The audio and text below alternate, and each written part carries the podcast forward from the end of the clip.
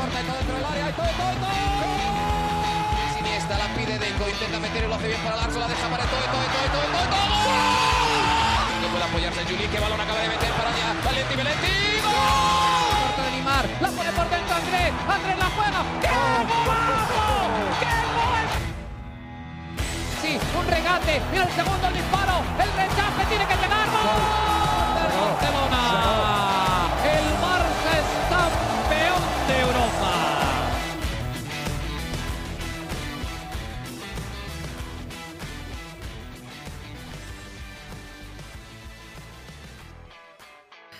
Hola amigos de ADN Barça, bienvenidos a otra edición de nuestro podcast. Hoy en un lunes que pasó de todo en los sorteos, en los torneos internacionales en Europa, en la Champions se tuvo que repetir el sorteo nuevamente y en la Europa League el Barça conoció a su rival. Para hablar de todo eso y un poco más, estaremos hoy como siempre junto a Mariana Guzmán. Mariana, ¿en tu vida habías visto algo así? Que el comité organizador de algún evento dijera, ¿saben qué? Disculpen, disculpen, disculpen, nos equivocamos, lo hicimos todo mal, vamos a repetir el sorteo.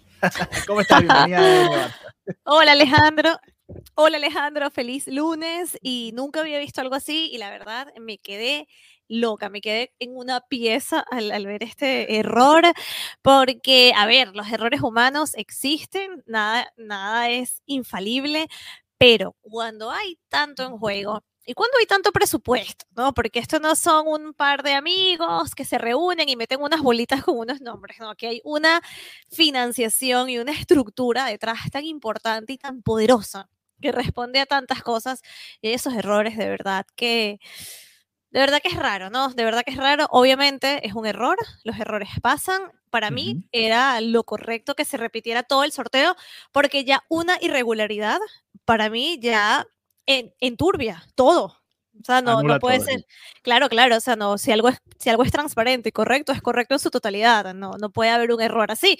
Me parece que fue lo correcto que se repitiera, pero una locura, me parece una locura. Además, también la respuesta que publicó eh, la FIFA alegando que era como un eh, proveedor, o sea, sí, era como que no queremos aceptar que es nuestra responsabilidad, no queremos aceptar que el error proviene de nosotros, es de un proveedor, hablando de softwares, o sea, sí, es como... Sí, Tampoco es tan complicado. las bolas ¿no? mal, me, o sea, metieron unas bolas mal, o sea, un software de nuestro proveedor oficial. Metiste las bolas mal y hiciste el ridículo.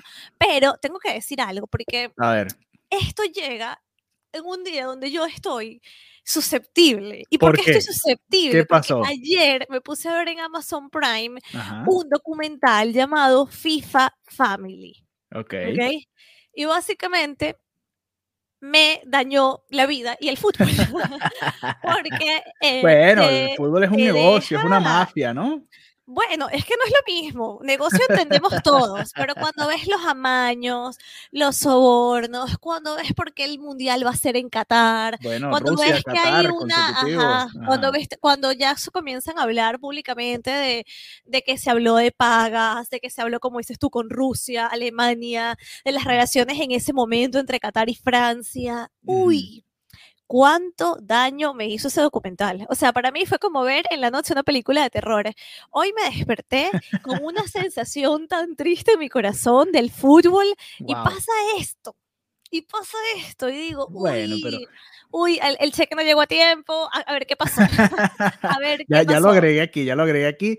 Eh, FIFA Family, A Love Story se llama en inglés. Ya lo voy a Uf, ver también. No lo conocía. doloroso, Es es del doloroso. 2020, lo, lo voy a ver. Estoy viendo ahora, por cierto, el- la serie de Maradona, la estoy terminando. Ah, yo la vi. después- ¿Qué te voy a- parece eh, hasta ahora? Bueno, eh, me- parece interesante, me parece interesante porque Está eh, simpática. muestra todo. Ahí creo que no se esconde en nada, ¿no? Obviamente uno no sabe de- y nunca sabremos, creo, la verdad de todo, pero creo que se acerca bastante a lo que uno más o menos puede imaginarse que vivió Maradona, ¿no? De la vida de Maradona tampoco queda mucho misterio, ¿no? Porque se vio, se Sí. conoció muchos picos muy fuertes de su vida. A mí me gustó mucho, mm, me, me parece tonto esto que te voy a decir, pero a mí me encanta ver como Barcelona en otra época, ver cómo la recreaban, Sí. cómo hicieron todo, y, y me gustó mucho, y, y ver que la verdad es que si bien el Barça, y ahora lo vamos a hablar, tiene este torneo y, y tuvo todo lo que fue los homenajes cuando, cuando falleció, la relación entre el Barça y Maradona fue malísima. O sea, y sale reflejado en ese documental. Es que cuando Maradona se va de Barcelona, el tipo celebra. Aquí Maradona fue muy, muy miserable y esto es un club en el que él nunca se sintió a gusto, contrario a como se sintió con el próximo rival de la Champions en Europa League. Sí, sí, el próximo rival del Barça en Europa League, que va a ser el Napoli. También se dio ese sorteo el día de hoy. Ese sorteo sí se hizo bien, no pasó nada extraño eh, ahí en el sorteo. Así que el Barça va a enfrentar al Napoli, uno de los rivales más complicados que podía enfrentar, pero bueno, eh, e, era era una de las opciones, ¿no? Yo, yo sabía que era el Napoli o la Lazio, tenía ese, ese presentimiento. Esa intuición en tu corazón. Sí, pero y está bien, me, me gusta, me gusta porque empieza el Barça con todo de una vez, aunque bueno, todavía falta mm. mucho, ¿no? 17 y 24 de febrero van a ser ese par de partidos, ya dentro de dos meses ya quizás el equipo está en otra dinámica. Si fuese el día de hoy, te diría, el Barça no tiene, no hay manera que le gane al Napoli, que, está, que está ahí peleando en los puestos de arriba en Italia. Pero de aquí a dos meses vamos a ver, vamos a ver qué equipo tiene el Barça. Bueno, con Ansu Fati, con Pedri, sí. la verdad, y esto es algo que, que, quiero comentar abiertamente, que en este momento, con este Barça, eh, es que no hay posibilidades de nada. O sea, de nada de ganar la Europa League, ¿no? Porque se decía, bueno, es que hay que ganar la Europa League para garantizar los puestos. Es que lo dicen como si fuera la liga del barrio. No, no, no. Es que hay que ver también los otros equipos que hay. Y yo con este equipo no veo ninguna posibilidad. Ojo, y esto no quita que hay unos meses por delante, que pueden haber fichajes en el invierno, que pueden pasar cosas. Pero a día de hoy, con esta realidad, es que no, no da para ganar la Europa League ni siquiera.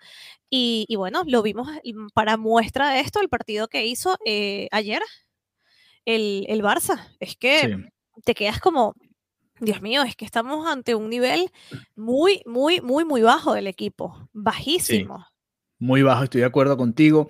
Eh, antes de, pasar al partido de los Asuna, quiero repasarte rapidito. La última vez que el Barça enfrentó al Napoli, que fue hace poco, apenas en el 2020, eh, estaba de entrenador Quique Setién, estaba Nelson Semedo, jugó de lateral derecho, esto, en el partido de vuelta. Piqué Lenglet fue la pareja de centrales, Alba por izquierda, Sergi Roberto, Rakitic y Frankie de Jong fue el medio campo y adelante estaban Messi, Luis Suárez y Antoine Griezmann.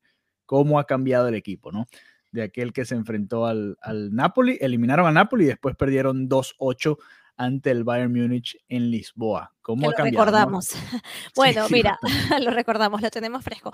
Em, bueno, se habla, los más optimistas, ¿no? De cara al, al, fichaje de invierno, de que para ese partido se pudiera contar con Ferran Torres, con Cavani, con Fati en la delantera. Ojalá, Entonces, ojalá. ya cuando lo ves así, oye, se da un poquito más de vida, ¿no? Por eso te digo, a día de hoy, con el Barça de hoy, no hay posibilidad, pero eso no quita que el panorama pueda cambiar y deba cambiar en los próximos meses. Sí, ahí creo que es donde estaba la ilusión también de, creo que de la mía y de parte de mucha gente del barcelonismo, que era si se clasificaba octavos de Champions, quizás se podía cambiar la dinámica, ¿no? Porque era distinto, ¿no? De ya en febrero ya es prácticamente otro campeonato, el equipo agarra otro ritmo, eran muchos más partidos con Xavi, lamentablemente no se puede lograr ese objetivo, pero bueno, ahora está este reto que como tú decías es muy complicado, porque eh, no solo el Napoli, ahí va a estar el Dortmund, va a estar el, Red Bull Leipzig que juega muy bien, el Porto, el Atalanta, por nombrar algunos de los equipos que han estado hasta en cuartos o semifinales de Champions recientemente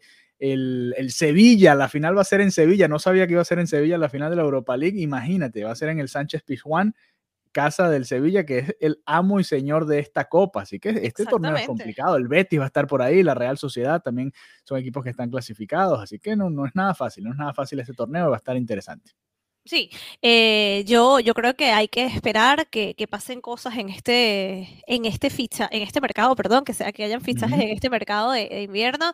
Y ya lo decía, la porta en su modo influencer, ¿no? Cuando, sale. volvieron los videos. total, total, volvieron los videos. Cuando, cuando la porta sale en estos videos es porque ha pasado algo horrible después de la salida de Messi. o sea, cada vez que vive la porta es que algo horrible pasó previamente. Entonces él ahora habla de, mm, de, transmitir un poco la ilusión y hablar de que, mira, como que el Barça no está acabado y que sí se plantean estos fichajes, ¿no? De cara al mercado de invierno. Y tiene mucha relación también con lo que es este fondo del de el fondo CVC. Recuerdas que con todo el momento cuando estaba la renovación de, bueno, mejor dicho, sí, el contrato nuevo con, con Leo Messi, que la porta dijo, yo no voy a hipotecar este club por nadie y le parecía que las condiciones que daba este fondo eran negativas a largo plazo. Era como dicen, eh, pan para hoy, hambre para mañana, porque comprometían por muchísimo tiempo las ganancias del club. Parece que ha habido un giro ¿no? Yo creo que es un giro que, es necesario porque para que esto funcione tienen que estar todos los clubes, ¿no? Sería lo ideal. Sabemos que el Barça no está, tampoco que el Real Madrid se oponían totalmente, pero hay un nuevo giro porque acaba de entrar en esta negociación el fondo de inversión Golden Sachs. El Barça ya tiene desde agosto una financiación con ellos por 595 millones por 10 años. ¿Vale? Entonces, ellos están metidos en esto también y están intentando abogar para que lleguen a un acuerdo que deje satisfecho al Barça y que permita que puedan ser parte de esto. Entonces, nada, el Madrid, el Barça, el Atlético, ellos eh, fueron los clubes que votaron directamente que, no querían ser parte de este acuerdo y 39 clubes votaron que sí. Entonces, ahora hay que ver qué va a pasar, porque para los clubes que votaron que, que, sí, ya les va, en las próximas semanas comenzarán a ver una parte de esta inyección económica que es importantísima.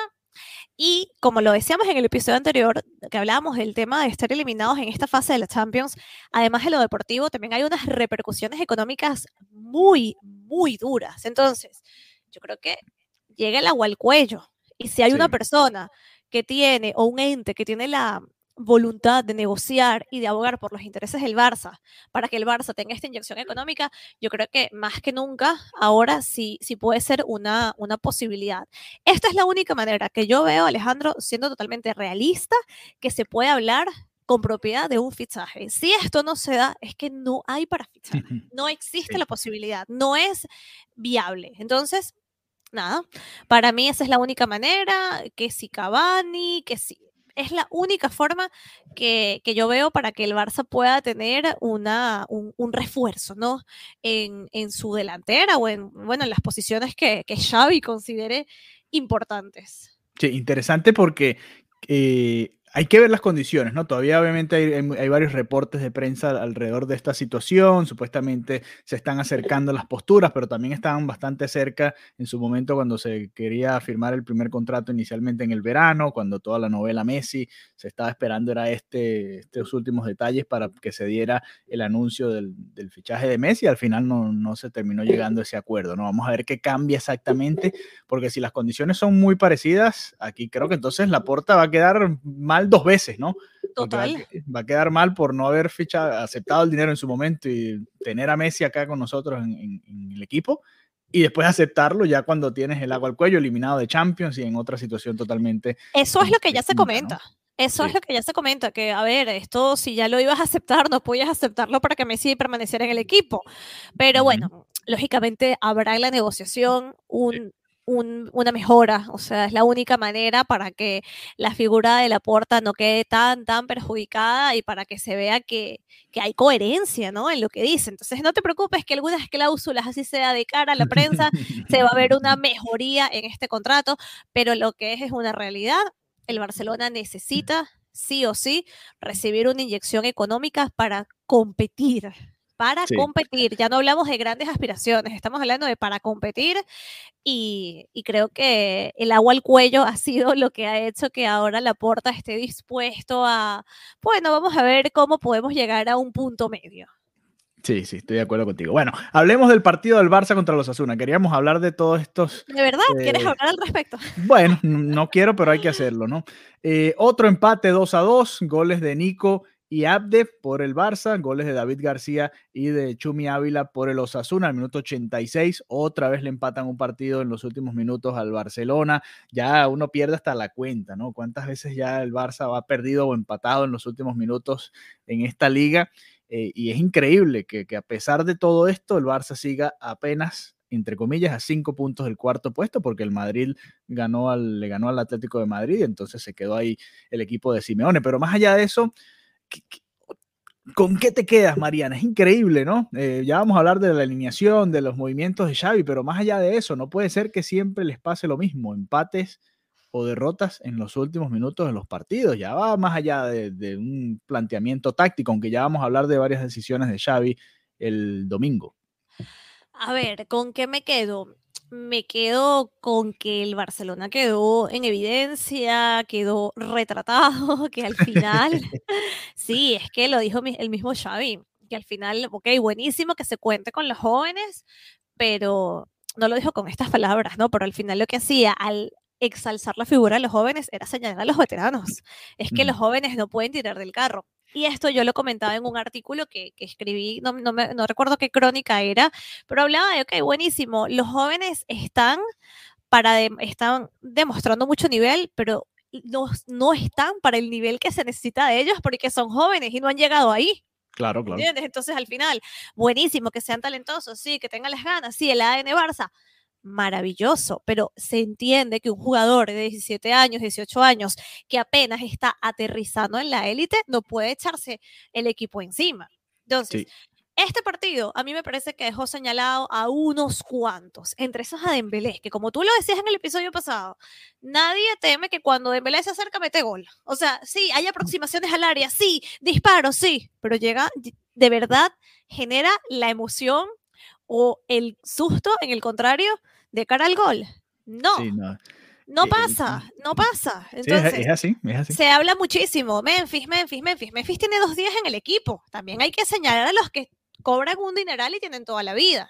Y Dembélé, que ok, es buenísimo, buenísimo, de verdad, eres buenísimo. Pero si no metes gol y pasas lesionado el 90% del tiempo, es que haz tus maletas y adeu. Esto es lo que yo siempre he dicho de Dembélé. Exacto. Yo siempre le he dicho a Dembélé. Hay gente que me dice, estás loca, Dembélé es el que va a levantar. Bueno, porque Cambia el ritmo del partido. Sí, es que es bueno, nunca lo voy a cuestionar. Pero si el Barça necesita gol y él no mete el gol, y también está lesionado, y el tema de las negociaciones, amigo, si no quieres estar, chao. O sea, así de sencillo. Interesante, interesante porque eh, recuerdo el año pasado cuando Kuman lo ponía de delantero junto a Messi, y yo decía, bueno, y, al final, fíjate, terminó marcando varios goles y, me parecía interesante. Este año, obviamente, con las lesiones ha jugado poco, pero es verdad, o sea, le pega muchas veces y pasa muchas veces cerca del arco, pero no termina entrando el balón, ¿no? Y uno dice, bueno, sí, está bien, eh, lo intenta, pasa cerca, pero al final simplemente no, no marca la diferencia, ¿no?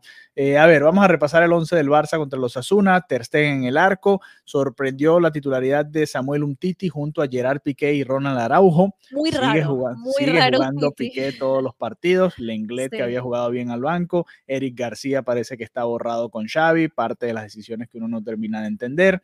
bueno, eh, a ver, momentito, vamos por partes. vamos por partes. En cuanto de una vez en la defensa. sí, porque en cuanto a Titi, Xavi dijo que está entrenando bien, que hizo un buen partido, que ganó muchos duelos y defendió bien el área. Yo no, no sé, yo no siento que su actitud esté bien. Yo vi varios errores yo vi varios errores. ¿Tú no viste ese, ese corner que generó por, eh, un... no estaba preciso, sí, no estaba preciso. A mí, para mí, no fue un, no sé, yo me sorprendió muchísimo esa decisión. Él lo está respaldando, entiendo que él ve algo que yo no veo, entiendo que, como siempre lo, hemos dicho, los entrenamientos, pero para mí, un Titi... Mm, y lo de Eric García, decían que era una dolencia muscular, él lo desmintió en la rueda de prensa posterior al partido, explicando que fue una decisión técnica. Y no sé si está borrado, pero sí es verdad que Eric García comenzó a tener una, comenzó a tener una serie de errores que yo creo que más allá que, castigarlo con, el, con, el, con la banca era para también darle unos minutos, ¿no? Para que tenga la oportunidad de agarrar esas horas de vuelo y corregir. Pero tampoco es descabellado porque sí es cierto que cometió unos cuantos errores que penalizaron al equipo. Entonces, la defensa sigue siendo la gran tragedia del Barça. Bueno, y ahora está la tragedia de la delantera. Qué buen titular, qué buen titular, Mariana. La defensa sigue siendo la gran tragedia del Barça. es que es así, es increíble. Eh, pero aquí es donde vienen las decisiones de Xavi, por eso eh, quería comentarlo. vamos a terminar de, repasar el 11 y, aquí vamos con las decisiones desde el comienzo. Eh, Gaby estuvo en el mediocampo junto a Busquets, Nico González y Frankie de Jong. Y después eh, adelante estuvieron Abde, Dembélé y Luke de Jong como el 9 que no aparece, el 9 Gasparín, le llamo yo porque la verdad no hace nada sino estar ahí y no estar al mismo tiempo. Eh, pero bueno, las decisiones, ¿por qué hablo de decisiones? Gerard Piqué venía de no haber jugado un gran partido en Alemania, además había jugado entre semanas y se vio bastante superado por los alemanes. Yo dije, bueno, quizás lo descansan. Ya eh, le sacaron amarilla, llegó a la suspensión, no va a jugar el próximo partido contra el Elche, así que quizás juega contra Boca Juniors allá en Arabia Saudita y después descansará hasta Navidad. Eh, lo de un Titi, bueno, es una decisión técnica por encima del inglés, ya tú lo decías, quiso darle la oportunidad y vio que este era el partido y bueno, lo hizo. Eh, no jugar con un lateral izquierdo, yo dije, bueno, está lesionado Alba, quizás juegue eh, Alejandro Valdés por allá por izquierda o hasta el propio Dest y después quizás está bien, yo entiendo que no jueguen de comienzo, pero después sacas a Nico González, que era uno de los mejores en el medio campo y uno de los, que, uno de los pocos que aguanta el ritmo, los 90 minutos por su juventud, y lo sacas y metes a Mingueza de lateral izquierdo.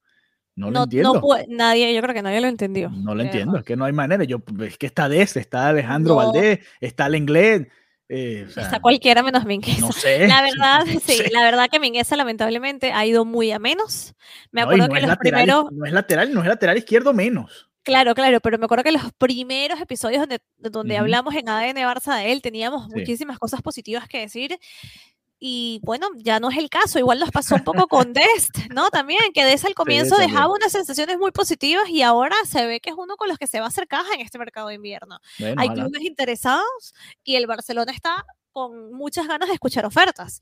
Entonces, esa decisión de Mingueza es que nadie la entendió. No tengo absolutamente nada que decir para justificarlo. No, no puedo, es que increíble, no tengo argumentos para justificarlo. Porque desde que entró se veía incómodo, perdió varios balones por ahí por izquierda, estaba fuera, totalmente fuera de posición, y son las cosas que uno no, no termina de entender puso una línea de cuatro con, con Mingueza ahí, pero totalmente fuera de lugar. Y por supuesto, al final, claro, todo esto se, nota mucho más cuando te terminan empatando el encuentro, ¿no? Porque, bueno, ok, hiciste todos los, cambios además muy extraños y al final te empatan. Luke de Jong jugó los 90 minutos y estuvo desaparecido. Creo que dos o tres contras las termina frenando o haciendo el pase mal o muy lento y, el Barça pierde ocasiones de goles ahí. Tú ya hablabas de Dembélé que estuvo desaparecido, al final salió con molestias otra vez. Y, Abde fue realmente el que tú decías que los, los, jóvenes no se pueden montar el equipo al hombro, pero fue lo que hicieron. Gaby le dio el pase a, a Nico para el primer gol. Su primer gol, con solamente 10 partidos. Eh, esa jugada, ¿no? Esa asociación hecha en la masía, maravillosa, y el golazo de Abde también, que fue uno de los mejores jugadores en la primera parte. Entonces, al final fueron los jóvenes, fueron los, que salieron, pero a ver, que es que esto es el Barcelona. O sea, no es, esto no es lo que debe ser. Y también esto, bueno, por eso es que al final te terminan empatando y te terminan superando, porque se supone que el equipo tiene que estar más, estar mejor defendiendo, no tiene que haber estos huecos que, que se generaron, ¿no? Estos espacios con los que, con los que la Sasuna logró, logró empatar. Entonces, es una, este, esto es casi una derrota. O sea, efectos del Barça. Sí, sí, es una derrota. esto es una derrota. Es que y... yo no entiendo, porque yo entiendo, a ver, hay, hay, planteamientos tácticos ahí, tú te puedes preparar de mil maneras, pero lo que no puedes hacer nunca es dejar al 9 rival solo en la frontal del área. Ya le pasó en su momento contra el Celta y Hago Aspas marcó un golazo para empatar el partido 3 a 3. Y esta vez entró Ávila y se quedó ahí afuera esperando un rebote, le cayó la pelota gol. Es que son cosas básicas de fútbol, no puedes dejar al 9 solo en la frontal del área. Eso es lo que creo que frustra además un poquito más, ¿no? Porque ah, increíble, increíble. Eh, el realmente sin jugar demasiado bien, sino a punta de ganas, le termina sacando un punto al Barça y el Barça se sigue hundiendo y se sigue alejando, ¿no? De la punta, obviamente ya olvídense del campeonato, pero, pero era, un, era un buen día para acercarse más a los puestos europeos por los enfrentamientos que había. Se enfrentaba el Betis contra la Real Sociedad, el Betis le termina ganando ese partido, ganaron los de arriba porque los goleó, sí, los goleó, y el Madrid terminó venciendo también con facilidad al, Atlético de Madrid y por eso eh, se mantuvieron tanto el Atlético como la Real en 29 puntos, así que el Barça descontó un puntito ahí, pero pudieron ser dos más, ¿no? Hubiese, hubiese podido estar el Barça en 26, apenas ya tres puntos de puestos de Champions, a pesar de todo esto que ha vivido el Barça. No es lo que frustra, que se van perdiendo puntitos, se van perdiendo puntitos y el Barça podía ya estar un poquito más cerca de Europa. Pero bueno, ¿qué te puedo decir? No, después Piqué decía, bueno, es que cada partido es una final, sí que sí, es que ya lleva bastante tiempo siendo así. Sí, el problema es que están perdiendo las finales. Exacto, o sea, es que esto no es novedades y que bueno, ok, eliminados de la, de la Champions, pero ahora sí que comenzamos. Bueno, empate, no, pero es que ahora sí, es como cuando va a terminar de arrancar. Y esto no es un, no con esto señalo a Xavi, señalo a los jugadores. Que también... Mm, tú no, pero yo, yo sí creo que pueden haber más rotaciones. bueno, eso sí, pero digo que, que señalar a Xavi como resultado de todo esto, no, lógicamente, pero no sé, de verdad que, digo, Dios mío, y yo creo que esto también generó, va a generar eh, una especie de limpieza eh, ya de cara a, a, tomar las decisiones de cara al próximo año, ¿no? Porque había unas, unas, unas, declaraciones que decían que en la Champions, Xavi dijo un comentario como que hay jugadores que no o sea, como que no saben lo que es llevar esta camiseta. lo, dijo Dani Alves otra vez. lo dijo Dani eh, Alves en la conferencia de prensa antes del partido de Boca y eso llama un poco la atención, ¿no? Sí, exacto. Yo creo que, que al final em, hay que hacer ya un borrón, pero real, porque se habla de que no, comienza una nueva etapa, pero entonces, eh, ¿quiénes están? Bueno, un Titi, Lenglet, Piqué, Jordi Alba, o sea, las alineaciones hace cuánto, es como, no, no, entiendo, no entiendo cuál es la limpieza, cuál es el comenzar de cero si estamos haciendo lo mismo, como es que es el dicho de que la, locura es, la locura es intentar lo mismo una y otra vez y esperar resultados diferentes. Es como, que han limpiado, yo te, te, hablaba de la delineación que, con la que enfrentamos al Napoli, han limpiado los que hacían los goles, Messi, Suárez y Griezmann. Ese ha sido el, recambio, ha sido adelante, ¿no? Más que atrás, porque sigue estando, como tú decías, Piqué, el inglés, un Titi, eh, Alba en su momento, y siguen siendo los mismos. Eh, Busquets, que bueno, entra también en ese grupo por, por todo el tiempo que tiene ya jugando con el Barça. Eh, vamos a ver, vamos a ver qué pasa, porque hasta el propio Frankie de Jong, el padre hablaba hoy que, que han recibido mm, las llamadas de algunos de los grandes de Europa, que no ve que, el, que vayan a vender a De Jong, pero bueno, no te extrañe, ¿no? Si si es un momento tan delicado, necesitas hacer caja, el propio Dest, que también había sonado, Frankie de Jong, son nombres que son atractivos. Yo no vendería de Jong. Yo, no yo tampoco, yo tampoco, pero si lo ven, pero es el con el que pueden sacar dinero, eh, Frankie de Jong. Sí, pero bueno, también el mediocampo, no sé, no, yo no lo vendería. Que por cierto, hubo una reunión entre la Porta y Rayola y todo el mundo está vuelto loco, hablando de tantas cosas, de que, Viene sí, que si jalan, como esta gente se suele reunir para mantener sus vínculos y buenas relaciones. No, y está bien, un acercamiento, preguntarle, mira, ¿cuánto estás pidiendo? A ver qué, realmente se puede hacer o no, ¿no? Eso es normal entre los presidentes y los agentes, ¿no? A ver, eh, hay, hay, que aceptar una realidad. Con el Barça jugando en Europa League, ninguna grandísima estrella del fútbol va, va, a querer en este momento pasar al Barça. O sea, a nivel de Haaland, o sea... Tienes que realmente querer jugar en el Barça, ¿no? Tienes que querer sentirlo. Yo nací, crecí... Este romanticismo, este romanticismo ya yo no lo veo existiendo a día de hoy. Sí, yo, creo, que, no, y más con el documental que yo vi ayer. O sea, estoy muerta por dentro. O sea, estoy muerta por dentro. Te cambió la vida ese documental, sí, No, pero estar mejor la próxima semana.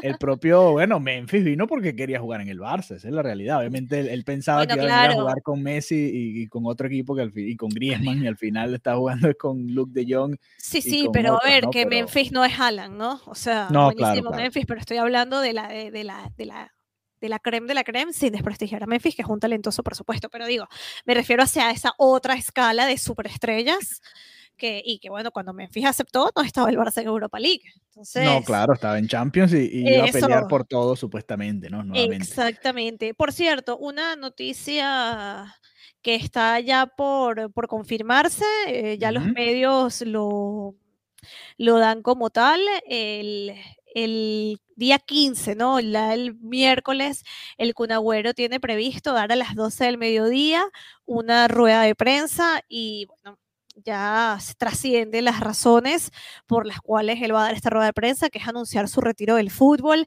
Súper triste. La verdad, yo no quería como hacerme mucho eco de esto, porque al final quería como esperar a que el Cunagüero lo dijera, pero ya que estamos grabando el episodio el lunes, ya que... Em, ya que está publicado por, por diferentes medios, medios sports, etc. Eh, bueno, lamentable, muy lamentable que, que con 33 años eh, tenga que detener su carrera por esta arritmia. Al final, bueno, me quedo con, con la historia que hizo, con los goles que marcó y con el legado que, que deja, ¿no? lamentablemente no pudo hacerlo aquí en Barcelona, pero bueno, la salud es lo primero, es lo único que puedo decir ante una situación tan triste. Apenas pudo hacer un gol y fue ese gol contra el Real Madrid, ¿no? En el clásico, que tampoco valió para mucho porque fue nada más para descontar. Eh, en su momento Xavi había desmentido hace un par de meses cuando salió la primera, el primer reporte con respecto a esta situación. Ahora pareciera que otra vez ese va a ser el caso y bueno, era, era una de las opciones bastante probables. Así que lamentablemente el Barça no va a poder contar con el Kun y, como tú decías, la salud es lo primero, ¿no? Es lo primordial y, ojo que eso también va a contar un poquito para los, eh, quizás esa es la intención, ¿no? Que también eh, ayude un poco porque sale esa ficha, supongo, del, del, del planteamiento económico del Barça, ya no van a tener que seguirle pagando al, Kun Agüero, lamentablemente no vas a poder estar con el equipo y ahí eso va a ayudar a un poquito, ¿no? No, no va a ser la gran diferencia, pero puede ayudar un poco en cuanto a los fichajes de invierno. Vamos a ver qué sucede, vamos a ver qué sucede en este mercado de invierno se ve complicado, como tú decías, ¿no? Eh, se habla mucho de Ferran, de Cavani, de todo el mundo, pero hay que ver, ¿no? Cavani, por cierto, termina contrato. Me encantaría que viniera Cavani, me gustaría muchísimo. De hecho, me gusta, me gustó, me ilusionaba verlo en la liga. Me acuerdo que la temporada pasada hubo como fue la pasada o la antepasada, con que hubo como unas conversaciones supuestamente con el Atlético de Madrid y me emocionaba que viniera, me emocionaba que viniera la liga y bueno, y si es a Barcelona, mejor, así que vamos a ver qué pasa. Vamos a ver qué pasa. Si no, que venga gratis a final de temporada, sería un refuerzo interesante, ¿no? Eh, junto a otro delantero. Ojalá, ojalá. Vamos a ver qué sucede. Pero bueno, eh, gracias por habernos acompañado en este episodio de ADN Barça y será hasta una nueva oportunidad. Disfruten este martes del Barça Boca Juniors allá en Arabia Saudita en homenaje a Diego Armando Maradona. Un abrazo y hasta la próxima. Adeu.